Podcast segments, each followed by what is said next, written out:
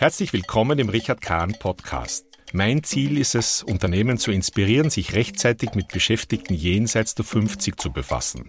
Ganz besonders was ihre Fähigkeiten, also die Senior Skills betrifft.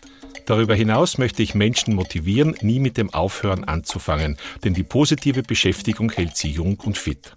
All das mache ich mit Büchern und Vorträgen auf Bühnen oder aber hier in diesem Podcast.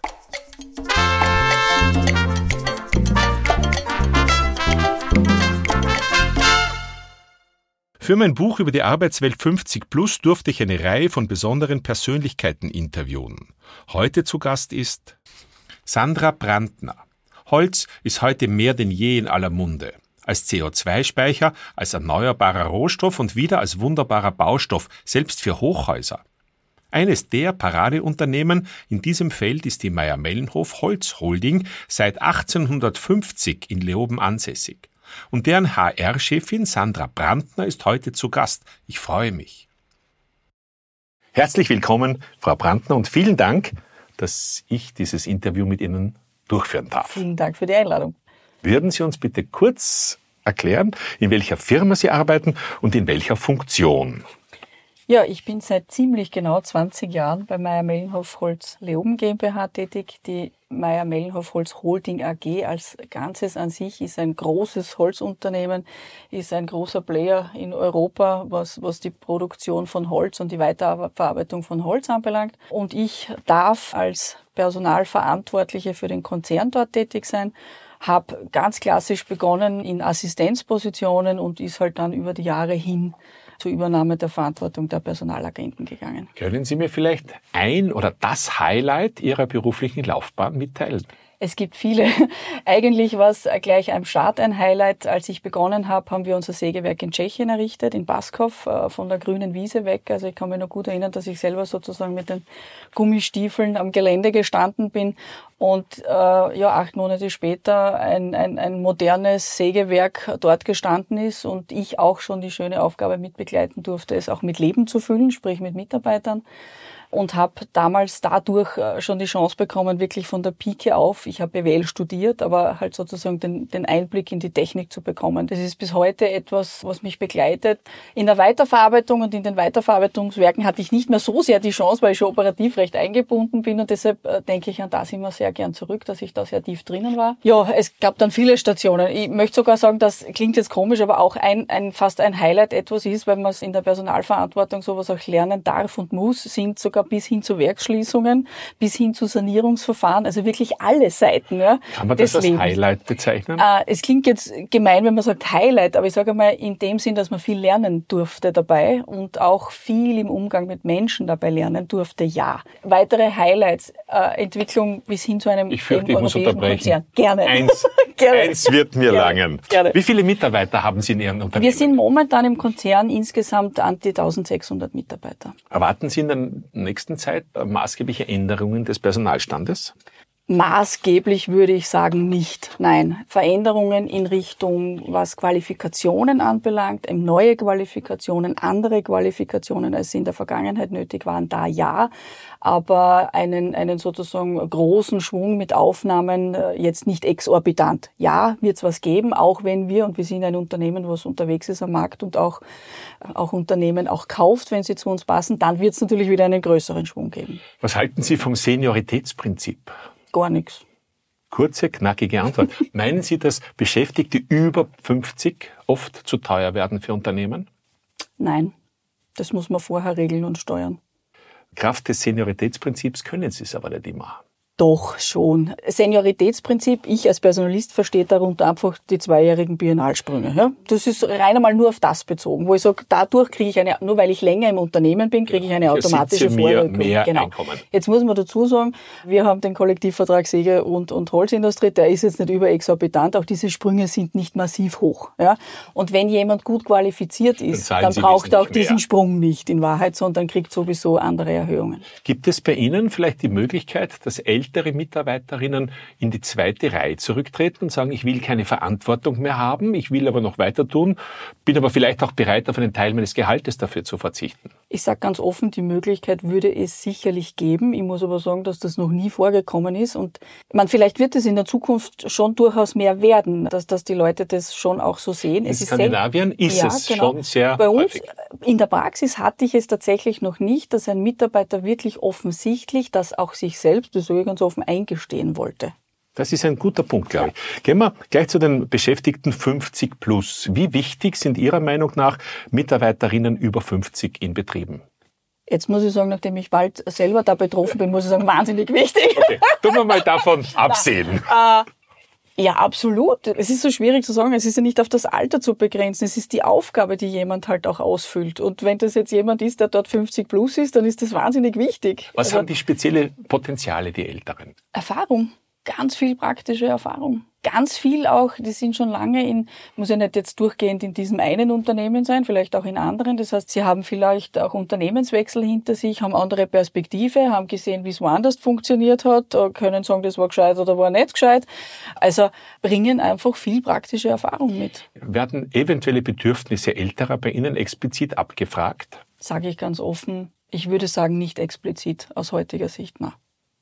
Hätte das nicht vielleicht den Vorteil, dass man hier ein altersgerechtes Arbeiten quasi einschleifen könnte? Jedenfalls, das ist richtig.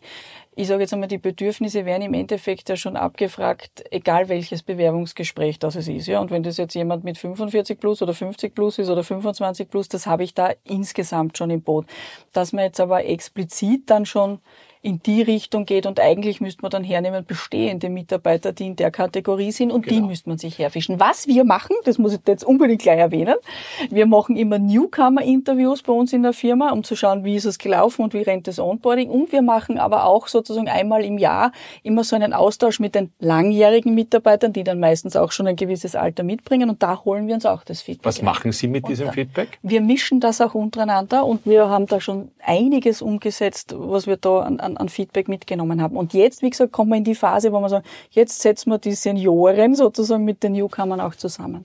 Wunderbar. Nehmen Sie Bewerberinnen im Alter von mehr als 50 ja. überhaupt auf? Ja, klar. In Zeiten des Arbeitskräftemangels ist das eigentlich auch gar keine Frage. Sehen Sie darin einen Vorteil oder einen Nachteil? Vorteil. Wunderbar. Weil den Leuten bewusst wird, dass man nicht nur aufs Alter im Lebenslauf schaut sondern andere Dinge wichtig sind. Dann wechseln wir gleich mal die Positionen. Versuchen wir uns jetzt in die mhm. Position der Betroffenen zu mhm. setzen. Was mhm. meinen Sie, was wäre aus Sicht der Arbeitnehmerinnen 50 plus besonders wichtige Faktoren für ein zufriedenes und effizientes Mitarbeiten in einem Unternehmen? Genau das, über das wir jetzt gerade vorher geredet haben, dass man abfragt, was sind die Bedürfnisse weil ich sage mal, bei 50 plus habe ich vielleicht, und das ist vielleicht sogar der Vorteil für das Unternehmen, nicht mehr so das Bedürfnis, ich brauche enorm viel Freizeit für meine Work-Life-Balance, weil die Kinder sind, sage ich mal, in einem gewissen Bereich so draußen, dass man, dass sie selbstständig genug sind. Das heißt, sie sind wahrscheinlich flexibler einsetzbar und das kann man ja durchaus genau von den Mitarbeitern so abholen. Und das, das muss man erfragen. Da muss man sich wirklich hinsetzen und sagen, was sind die Bedürfnisse jetzt genau in, bei 50 plus? Und glauben Sie, dass die Mitarbeiterinnen 50 plus bei Ihnen entsprechend ihres Alters eingesetzt werden, aus deren Sicht? Na, traue ich mich ganz offen sagen, ich glaube aus deren Sicht vermutlich nicht. Warum nicht? Jetzt komme ich wieder auf das Retour, dass man natürlich zu einem großen Part auch, also ich sage mal zwei Drittel in dem Bereich äh, in einem Produktionsunternehmen sind. Ja, und da sicherlich Themen wie schwere körperliche Arbeit, äh, lärmtechnisch belastend etc., dass da das individuelle Gefühl, dass ich richtig eingesetzt bin für mein Alter, wahrscheinlich nicht vorhanden ist. Jetzt gehen wir zu den noch älteren, mhm. 60, 65. Mhm. Wie wichtig sind oder wären für Sie Beschäftigte kurz vor oder schon in der Pension? Für eben so Themen, wir haben es vorher kurz besprochen und wir haben das auch, wo wir extremes, spezielles Fach-Know-how brauchen. Da sind die besonders wichtig und haben wir sie Gott sei Dank auch teilweise noch im Einsatz. Nicht jetzt natürlich in einem Vollzeitausmaß, sondern eben aushilfsweise.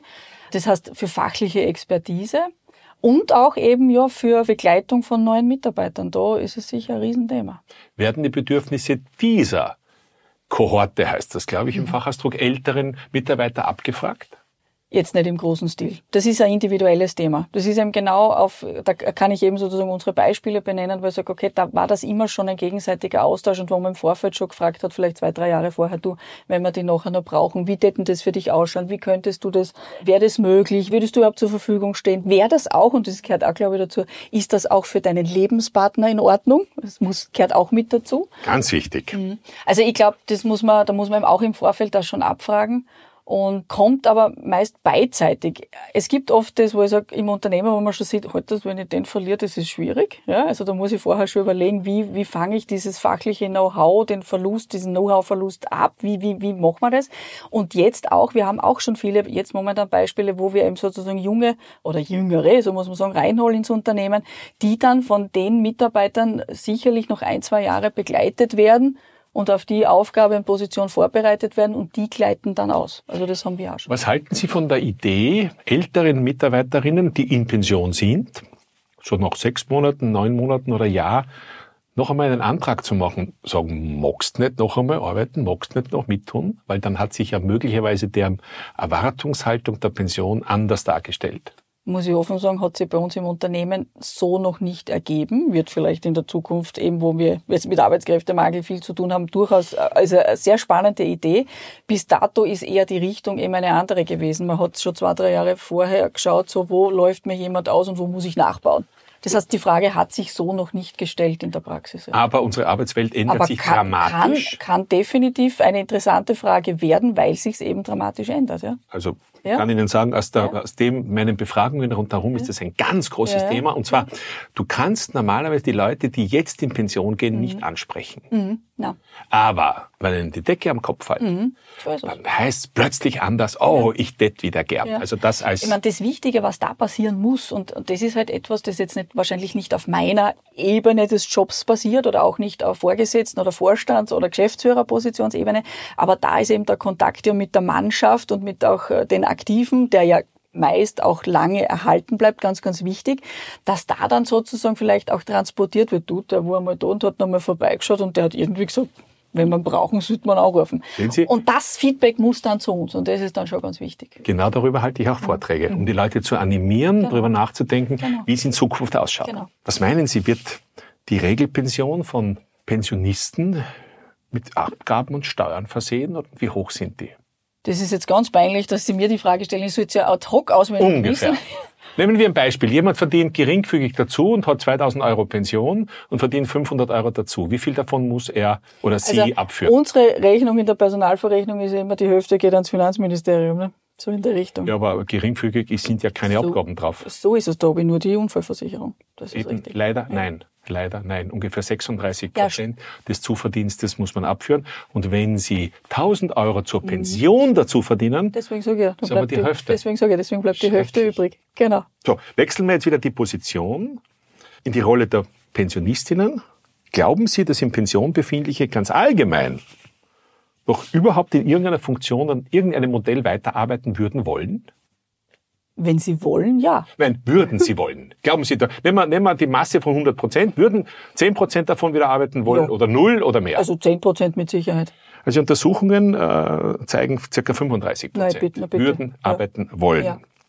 Wollen oder also Nein. wir schließen das nicht, weil sie müssen aus, sondern wirklich, weil sie ja, wollen, ja. weil es ihnen Spaß machen wird. Genau. In das. irgendeiner Form. Ja. ja. ja. Nicht gleich, meistens ein bisschen ja. später. Verstehe, ja. Was glauben Sie, ist aus deren Sicht sind die wichtigen Faktoren, dass Sie bei Ihrem Ausscheiden wieder oder weiterarbeiten würden wollen? Wertschätzung.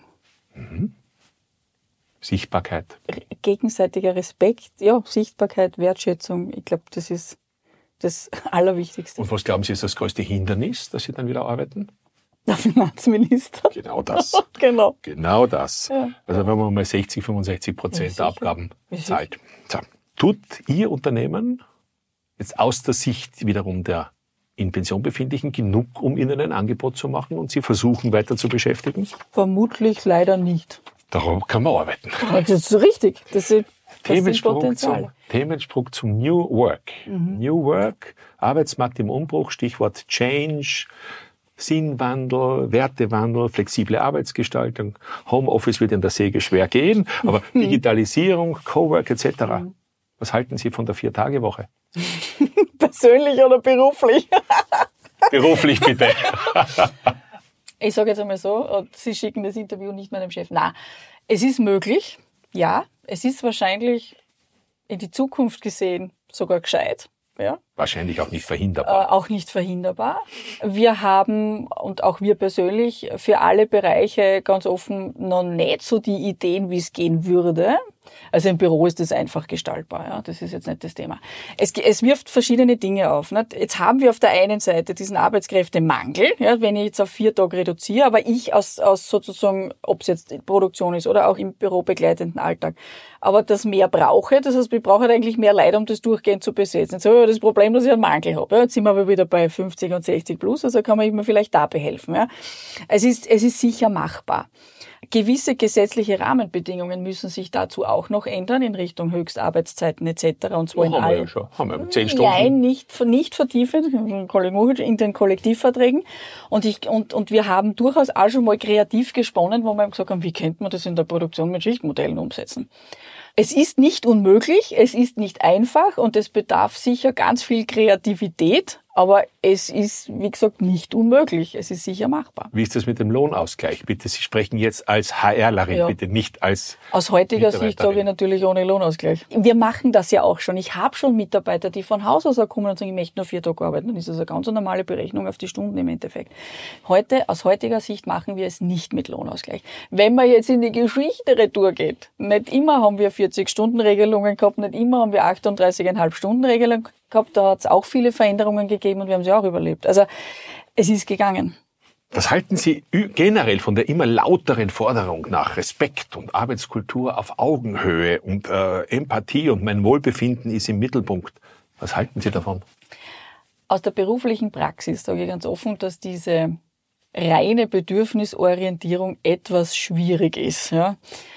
Es ist wichtig, auf die Bedürfnisse des Mitarbeiters einzugehen. Ja, da bin ich fast in der Rolle auch eines, man kann schon fast sagen Gewerkschaftlers, weil ich immer sage, wir, wir betreuen aber ein Kollektiv an Personen. Ja, also ich kann, ich kann ja nicht immer jede einzelne, bei 1600 Mitarbeitern, kann jeder individuell und der darf das und der macht das und ich habe dort ein Modell. Da muss man ganz offen sagen, ein gewisses Regelwerk ja, muss es geben. Und da darf und muss halt einfach auch ein Mitarbeiter entscheiden, will ich mich dem unterwerfen oder nicht oder will ich was anderes machen. Aber so komplett dieses wirklich und das hat das Unternehmen und du mir als Arbeitgeber heute unbedingt zu bieten, weil das ist es, das ist schwer auch für den Arbeitgeber umsetzbar. Das muss man ganz offen Allerdings sagen. werden sie immer schwerer Arbeitskräfte bekommen. Das ist definitiv so. Weil diese Forderung das wird natürlich vehement vertreten. Ja, ja. Was muss überhaupt heute ein Arbeitgeber Arbeitssuchenden bieten? Da ich auch viel im Recruiting selber noch drinnen bin. Äh, erstens einmal, ich glaube, es ist schon ganz, ganz wichtig, dass die Aufgabe an sich einmal eine spannende ist oder die Tätigkeit. Und ganz wichtig, das ist etwas, was ich allen predige, die bei uns im Unternehmen sind und da ins Recruiting gehen, es ist ganz, ganz wichtig, den Sinn der Aufgabe zu vermitteln. Und das ist nicht nur in einem Unternehmen, das ist überhaupt im Leben wahrscheinlich so. Wenn ich verstanden habe, worum es geht, ja, dann macht es mir meistens ehrlich gesagt auch mehr Spaß, das Oder man nimmt auch Dinge auf sich. Aber man ja, sagt, genau. okay, das ist halt ein Na, Nachteil, geht, aber... Man geht dann vielleicht auch die Extrameile mit, die halt ab und zu auch mal notwendig ist. Ja? ja? Also der Sinn ist, glaube ich, ganz, ganz wichtig und, und was wir einfach als Arbeitgeber heute sein müssen, und das ist einfach so, erstens äh, Wertschätzung und nicht nur gespielt, sondern echt und einfach die, die, die Diversität der Leute und der Bewerber, das einfach auch gut äh, kombinieren können fürs Unternehmen und schnell sein. Äh, wenn da jemand da ist, der sagt, das würde mich interessieren, mussten schon in der Sekunde den Sinn vermittelt haben und Sonst der muss sagen, MM ist das Nonplusultra und da will ich hin. Glauben Sie, dass die Situation jetzt zwischen den Jungen, die hereinkommen und hohe Forderungen anstellen und den Älteren, die da sind, die diese Forderungen nicht erfüllt sehen, dass das ein Spannungsfeld wird? Ja. Und wie werden Sie damit umgehen? Im Grunde genommen ist es schon ein Spannungsfeld. Und meine Aufgabe eigentlich, muss man auch sagen, als Personalist, ist ja genau in der Mitte da einen möglichst guten Ausgleich zu finden. Man muss irgendwann einmal bei einem Jungen sagen, der vielleicht noch so spannend wäre, aber der horrende Forderungen hat. Und ich kenne ja das ganze System innerhalb des Unternehmens. Da muss man irgendwann einmal sagen, das geht nicht. Weil das eben in Richtung der bestehenden Mitarbeiter nicht passt und weil man einfach weiß, wenn man das macht, hat man ein Riesenproblem. Ja. Ist das erfahrungsgemäß? Jetzt sind Sie doch lange dabei.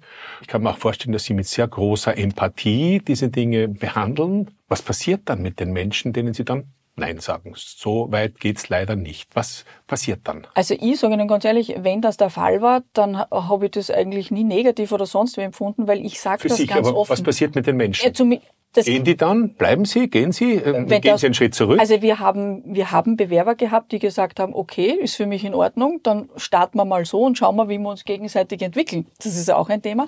Und es gibt natürlich welche, die sagen, na okay, dann nehme ich ein anderes Angebot, weil dort schaut's besser aus. Es gibt aber auch sehr viele, die dann ein halbes Jahr später anrufen und sagen, das war doch nicht so klasse, wie schaut's denn da aus? Also auch das gibt's. Ja. Ich glaube, es ist aber wichtig, es ist einfach wichtig, wenn man das sachlich und offen so wie es ist, kommuniziert. Wenn, wenn ich sagen muss, über die Grenze kann ich nicht gehen und ich sage Ihnen das ganz offen, dann muss ich eben sozusagen das Risiko eingehen, dass der oder diejenige sagt, ist das nicht für mich? Und das Gegenüber muss auch für sich einfach überlegen, will ich es doch oder, oder nicht. Das führt mich zu der Frage, Sie haben zwei Bewerberinnen. Sagen wir mal, Sie sind gleich gut qualifiziert. Sagen wir. Hm. Der oder die eine ist 35 oder der, der andere ist 55. Wen stellen Sie ein? Jetzt sage ich ganz eine furchtbar politisch ausweichende Antwort. Es kommt auf die Aufgabe drauf an. Weil wenn ich nämlich wirklich was mit viel Erfahrung habe, dann werde ich mich mit meinen Geschäftsführern unterhalten und dann werden wir wahrscheinlich sagen, das wäre sinnvoll, aber der hat das und das schon dreimal gemacht. Wenn wir in der Abteilung, wo ich da jemanden brauche, ganz ehrlich, aber schon drei, 50, 55, 56 oder wie auch immer habe, dann werde ich höchstwahrscheinlich auf das Jüngere zurückgreifen, ich sage, ich muss einen Nachbau schaffen. Also da gibt's ganz viele Gründe, die man rundherum im Kreis betrachten muss, dass man zu einer Entscheidung kommt. Die Engländer haben das so schön, oder die Amerikaner. It depends. Yes, it, it is. Depends. uh, habe ich irgendwas vergessen? Ich habe versucht, nicht. das Thema so rundherum zu beleuchten. Irgendetwas, was Sie dem noch hinzufügen wollten? Ich kann nur unter, ich kann einfach nur sagen, also wir erleben das natürlich jetzt sehr, sehr stark, auch seit 2020 mit Corona. Natürlich hat es das, das Vakuum am Arbeitsmarkt noch mehr verschärft. Es ist nicht so, dass alle Jungen nichts tun wollen. Das möchte ich auch mal festhalten. Das ist nicht so. Natürlich verfällt man oft mal, wenn, was ist mit der alle? Also ich, ich, bin jetzt, wie gesagt, selber so, wo man denkt, naja, vor 20, 30 Jahren hätte es eigentlich so keiner gefragt. Aber ich denke mal, es hat ja auch seine Berechtigung. Und warum nicht? Ich denke einfach, dass man sich der Diskussion ganz offen stellen muss. Und wenn aber mal als Unternehmen sagt, und ein Unternehmen steht ja auch für Werte oder hat halt einen gewissen Charakter an sich. Und wenn ich sage, das passt leider nicht zu uns, dann geht's eh nicht. Ja, wurscht in welche Richtung. Aber ich will auch sozusagen die, die, die, die, die ein bisschen die Brücke schlagen und sagen, nicht alle Jungen wollen nichts tun oder haben, haben nur Work-Life-Balance im Kopf. Andererseits muss man eben sagen, bei jenen, die halt in diesem Alter jetzt waren und sagen, denken sich vielleicht heute auch, ich hätte vielleicht einmal ein bisschen mehr Zeit für meine Familie mal nehmen sollen. Also das, das, das glaube ich ja durchaus und deswegen denke ich mir, diese beiden Welten, also ich bin immer so der Fan von, die Wahrheit liegt in der Mitte da muss aus beiden Welten irgendwie versuchen, das Beste rauszuholen. Ich glaube, das wird heute halt die Zukunft sein, aber das ist eine schwierige Herausforderung. Ich danke Ihnen für das sehr informative Interview, habe viel gelernt dabei. Danke, danke. vielmals. Danke sehr. Danke fürs Reinhören in meinem Podcast. Mehr Informationen gibt es auf meiner Webpage richardkahn.com. Bis zum nächsten Mal.